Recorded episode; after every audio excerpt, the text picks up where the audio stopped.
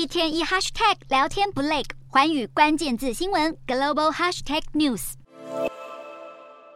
美国对抗中国的态势不停歇。美国总统拜登在十三号和十七号在白宫会见日本首相岸田文雄以及荷兰总理吕特，当中最重要的议题之一就是半导体。传出拜登要与岸田和吕特商讨禁止出口晶片制造设备给中国。拜登政府在去年十月就公布一连串出口管制措施，包括限缩中国取得美国晶片制造技术，以阻止中国半导体产业的发展，以及透过美国技术提高军事能力。但华府尚未说服关键盟友跟进，祭出类似措施。而美国之所以找上日本和荷兰，不是没原因，因为全球有五家关键的半导体设备商能提供生产先进半导体的所需机器，包括三家美企、应用材料、科磊和科林研发，以及台积电也相当仰赖的半导体微影技术龙头荷兰的艾斯摩尔和日本的东京威力科创公司。消息人士透露，商讨这一项议题不会促使日荷两国立刻承诺也会采取类似举措。不过，一旦成功联手，这两国跟跟进，对中国带来的杀伤力势必更加惊人。毕竟，中国半导体产业似乎已经伤很重。